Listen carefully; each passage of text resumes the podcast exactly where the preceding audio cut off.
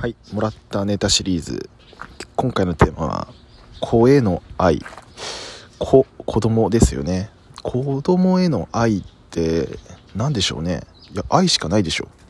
うん。ね。なんだろう。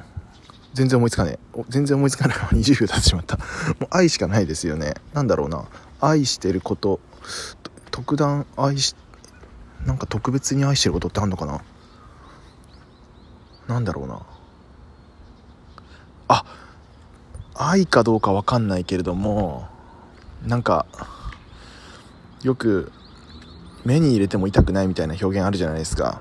いや痛えだろっていう話なんですけど痛いんだけど言いたいことは分かるっていうのがなんかこう子供生まれて分かりましたね、うん、あと子供のうんちは臭くないって言いますけど普通に臭いですね。うん。